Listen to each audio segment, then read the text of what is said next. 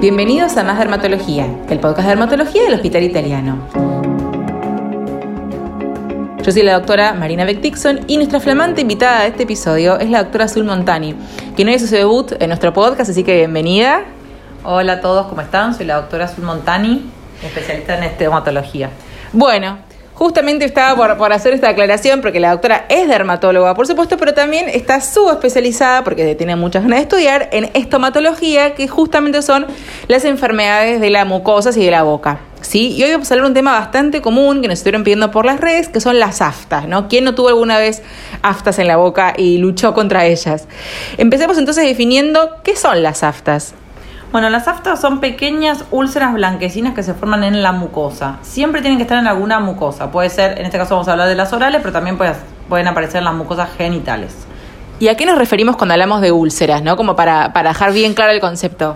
La úlcera es una lastimadura. Cuando vemos que está rota, o sea que la mucosa no está sana, que hay un pedacito que se rompió, que sale sangre, que está blanca o amarillenta o más roja, eso es una úlcera. Perfecto. ¿Y por qué no salen?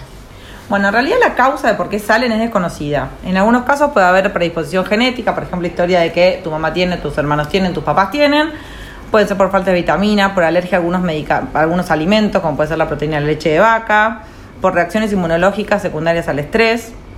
En general, el estrés lo que hace es que la, que la flora de la boca, los bichitos que tenemos en la boca cambien y eso predispone a que se rompa más fácil por algo que comemos o por el mismo estrés que tenemos, se rompe la boca y se genera el afta. Claro, yo tengo una amiga que padece esto y que cada vez que tiene un estrés importante, no por ahí en el momento del estrés, pero después se llena de aftas que generalmente son bastante dolorosas, ¿no? ¿Las aftas siempre duelen o pueden no doler? Las aftas en general duelen, no porque duelan porque sí, sino porque como solo la boca es un lugar sucio que se llena de, de bichitos, las aftas se sobreinfectan fácil y eso es lo que provoca dolor. Lo mismo que como son lastimaduras, si comemos cosas saladas, ácidas, Em, o por ejemplo cosas como los caramelos duros que tienen parte que lastiman, en general duelen más, no por el afta en sí, sino por la situación de la boca. Entonces, esto ya está, habíamos hablado un poquito, pero para tener bien en claro, ¿no? Yo me miro la boca, tengo lo que me duele y me miro. ¿Cómo me doy cuenta, por ejemplo, si es un afta o me está saliendo un herpes o es otro tipo de lastimadura? Los herpes siempre salen afuera de la boca, salvo que sea una infección más extendida por herpes, que en ese caso deberían consultar. Pero cuando nosotros empezamos con un dolor muy repentino, muy puntual. En el afta no es que es un dolor en toda la boca, es muy puntual. Empezamos con eso, por dos o tres días tenemos la boca molesta en ese lugar y empezamos a ver una puntita roja que después se rompe y se empieza a ver el fondo blanco. Eso es un afta.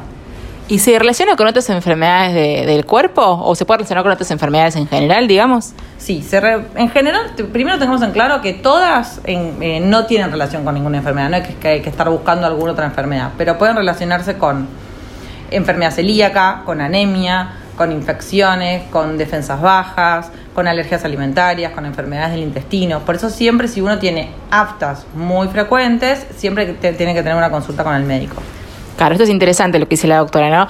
No no hay que seguir corriendo al médico si tuviste un episodio de aftas o si cada tanto te agarras un estrés y te sale un afta, pero si es una cosa repetida, si es una cosa, o, o en vez de salirte una afta por ahí te llenas de aftas, bueno, es ya para como tener un poco más en cuenta, sobre todo si se repite en el tiempo, para hacer la, la consulta. Y mm, digamos, ¿con quién tendríamos que consultar esto? Porque es una cosa que muchas veces no se sabe, ¿no? O sea, pacientes van bollando, le preguntan al odontólogo, le preguntan al médico de cabecera, le preguntan a un amigo, como que al farmacéutico, no terminan de encontrar la vuelta. En realidad, lo que hacemos los estomatólogos es justamente dedicarnos a la cavidad oral. Hay muchos médicos que pueden ser estomatólogos, pero en este caso nosotros somos en el Hospital Italiano dermatólogos que nos dedicamos a la estomatología, que es el estudio de todas las enfermedades que suceden en la cavidad oral.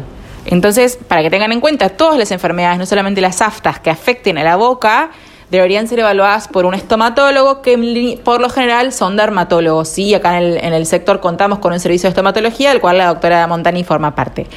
Y estos eh, aftas se van solas, hay que tratarlas, se, eh, digamos, hay que hacer algo al respecto una vez que salen, podemos, por ahí se van solas, pero ¿qué hacemos con el dolor que nos generan hasta que se vayan?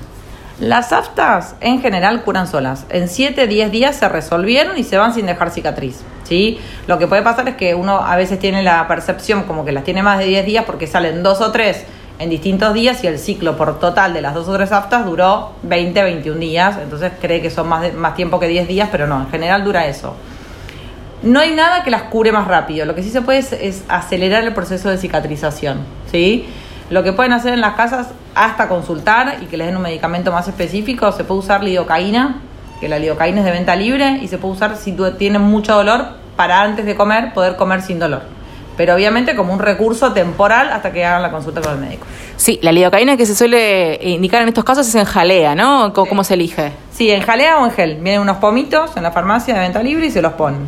Y hay, porque ya esta amiga mía, la que tengo muy presente, que le voy a decir que escuche este podcast, eh, se le pone todo el tiempo, porque le duele mucho y le salen un montón y está cada dos, tres horas poniéndose la lidocaína.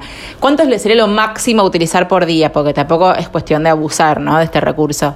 Idealmente nos, eh, es menos de cuatro veces por día y el tema es que al tener la lidocaína también nos podemos generar más aftas o más le- lesiones porque al hablar y todo nos podemos morder con la lengua, no nos damos cuenta y nos hacemos una lastimadura mayor. Así que ideal es o cuatro veces por día que sería antes de cada comida grande, no antes de cada snack, sino antes de desayuno, almuerzo, merienda y cena. Claro, y bien puntual, pero como dice la doctora, recordemos que esto es un anestésico, entonces si no nos va a anestesiar la boca o el sector donde lo pongamos y más propensos a mordernos y lastimarnos más. Y última pregunta que me parece importante, ¿no? Mientras estoy con el afta, ¿habría algún tipo de alimento que debería evitar, algún tipo de bebida, alguna recomendación en este sentido? Sí, en general lo que recomendamos es siempre una dieta blanda, por ejemplo, no comer eh, caramelos duros, pan francés, frutas con cáscara, eh, verduras crudas y todo tiene que ser con bastante poco condimento, ¿sí? No usar tanto vinagre, em, picantes ni condimentos que alteren tanto el pH de la boca. No porque esté mal, sino porque eso va a hacer que la- el afta se irrite más y en vez de durar 10 días, dure 12, 13 días y uno esté más molesto. No porque no se pueda, se puede, pero en realidad va, va a alterar el proceso de cicatrización. Y en cuanto a la temperatura de las comidas o las bebidas, se recomienda que estén a temperatura ambiente, se pueden, por ejemplo, tomar mate caliente. A ver, lo ideal es temperatura ambiente o tirando a frío para que o muy frío, tipo el helado, para que eso ya sea más anestésico. Perfecto. Pero no calientes. Perfecto. Bueno, eh, me parece que quedó más que claro eh, este tema. Espero que les sirva, porque la verdad que es una cosa que, que sucede con frecuencia la aparición de estas malditas aftas. Y le agradecemos mucho a la doctora por su presencia. No, por favor, gracias a ustedes. Y nos reencontramos así en el próximo episodio de Más Dermatología, el podcast de dermatología del Hospital Italiano. Hasta luego.